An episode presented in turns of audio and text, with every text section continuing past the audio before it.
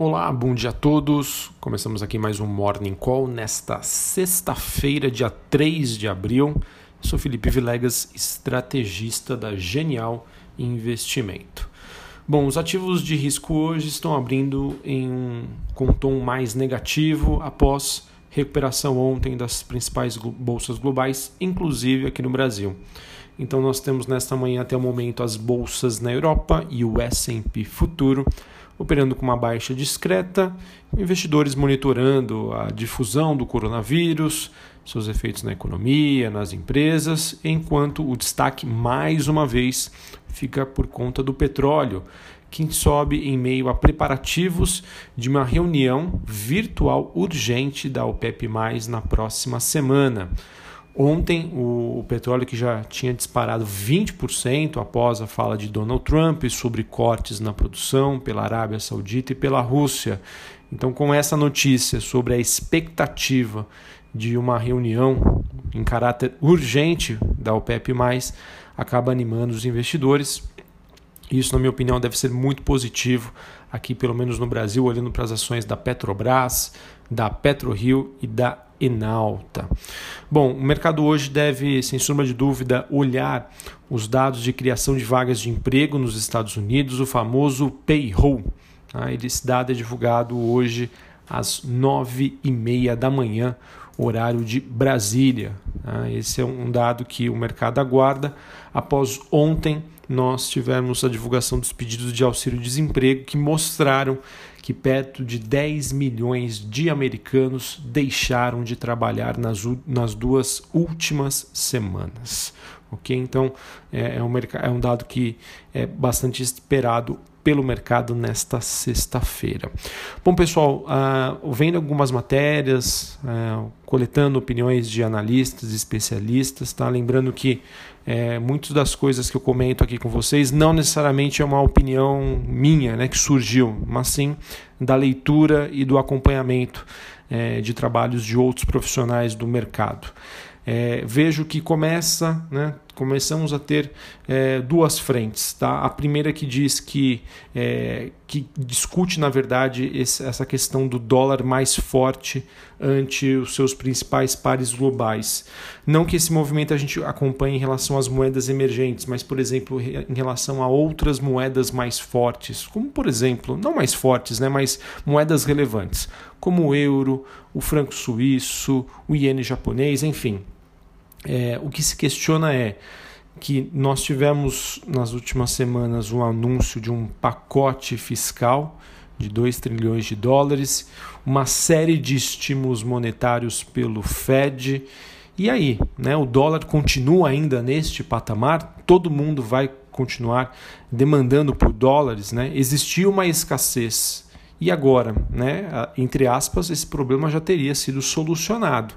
Então, o que se espera é que daqui para frente, aos poucos, é, esse equilíbrio entre oferta e demanda precisará ser equacionado. Então, acho que talvez fique a dica que muitas pessoas me indagam sobre se valeria a pena investir em dólar neste momento para proteger a carteira.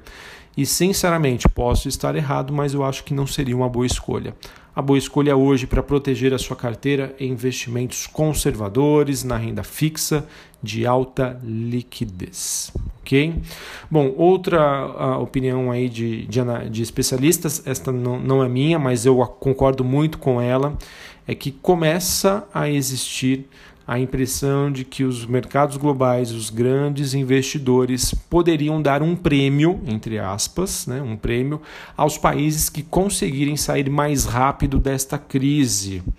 É, nem que para isso eles adotem medidas mais agressivas de contenção no curto prazo. Pessoal, isso me faz lembrar muito do movimento que aconteceu na Bolsa Brasileira em 2009. Eu ainda não trabalhava no mercado financeiro, mas estudei e vi o que aconteceu em 2009, pós a crise do subprime. Para quem não se lembra, né, a, em 2009 a Bolsa Brasileira foi uma das mais rentáveis do mundo.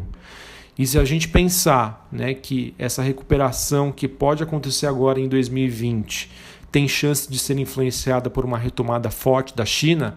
A China é o maior consumidor global de commodities e o Brasil é um dos grandes parceiros comerciais. eu consigo ver uma chance é, de que isso possa acontecer novamente. Porém, eu vejo que isso também é, acaba deve acabar acontecendo é, em relação a, aos impactos que nós estamos vivendo hoje com essa quarentena. Tá? É óbvio que essa crise é, é muito diferente da, das últimas crises, é, mas né, quem sabe existe essa chance. Tá? Claro que a gente não deve comparar ah, o que aconteceu em 2008 o, com o que está acontecendo agora, né? porque todos os países estão em quarentena, né? inclusive o Brasil. Então existem sim nós temos impactos aqui no Brasil. Mas enfim, vamos ver como é que o mercado é, reage daqui para frente. É só uma opinião né, de que isso haveria chance de acontecer, mas a gente sabe que tem muita coisa diferente comparado 2020 com 2009, 2008, enfim. Tá? É, a gente está, nós estamos, na verdade, no início de uma crise econômica e mais do meio para o final de uma crise do, dos preços dos ativos. É o que a gente sempre vem comentando aqui. É, e acontece que ainda a gente vê pessoas que acabam não entendendo, né? investidores que acabam não entendendo é, o que, que nós estamos vivendo hoje, por que, que às vezes o mercado reage de maneira positiva, sendo que ainda temos notícias negativas. E novamente, os mercados já precificaram parte relevante de um cenário negativo em que o principal risco hoje é a questão do lockdown, nessa parada brusca da economia que pode durar mais do que o imaginado. Tá? É, outro ponto né, que intriga o mercado é que, como eu já disse anteriormente, essa crise, diferente das outras, não é uma crise do meio financeiro, mas sim da economia. Né? principalmente no setor de serviços, que são impactados pela quarentena, e a gente sabe que, é, na média, cerca de 60% das principais economias globais dependem, né, são movimentadas pelo setor de serviço. Por isso, essa minha indagação se existiria ou não uma chance de repetirmos o movimento da Bolsa Brasileira igual aconteceu em 2009, porque o Brasil hoje também é muito impactado por isso. E aí, será que as nossas empresas têm condição de passar por isso? Será que tudo que foi anunciado pelo governo, pelos bancos centrais, pelos órgãos financeiros é suficiente? A gente espera que sim, mas não tem como saber. Tá bom? Bom, num cenário base, pessoal, a gente sabe também que, é, na média da opinião dos analistas, o mundo retomaria sua trajetória de crescimento de maneira relativamente rápida. Tá? Hoje, esse é um cenário base para o mercado. Então, a gente volta a reforçar que sim, existem riscos de novas ondas de infecção, maior parada nessa quarentena, mas isso é algo que hoje o mercado acredita.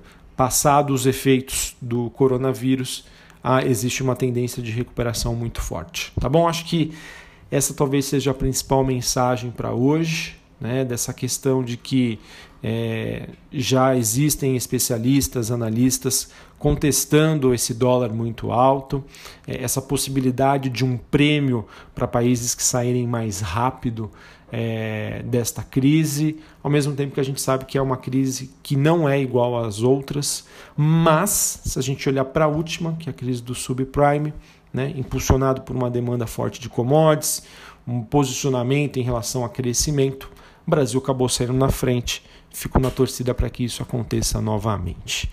Bom, para a gente finalizar aqui falando sobre o noticiário corporativo, é, nós tivemos a JBS dizendo que está oferecendo cerca de 3 mil empregos no Brasil como parte do seu plano de admissão para todas as regiões do país.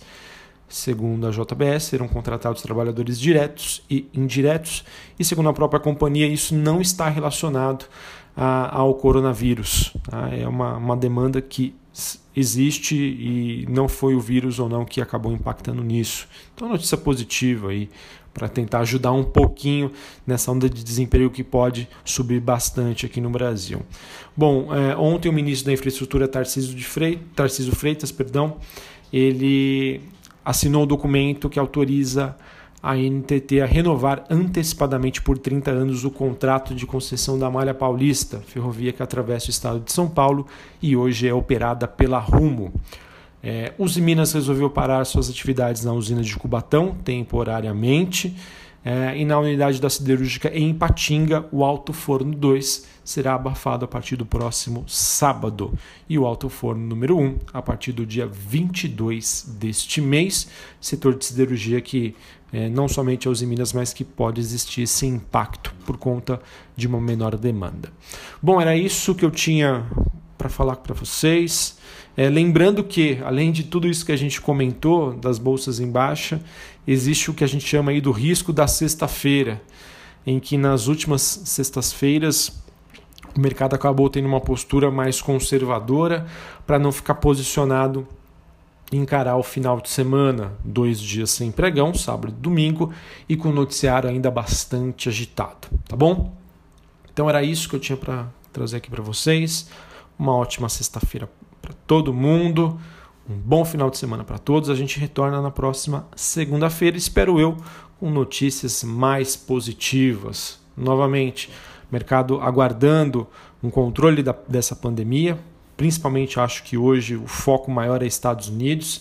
Uh, Itália e Espanha aos pouquinhos já começam a dar sinais de uma recuperação. E aqui no Brasil a gente também monitora como vai se comportar o vírus. Um abraço a todos e até a próxima. Valeu!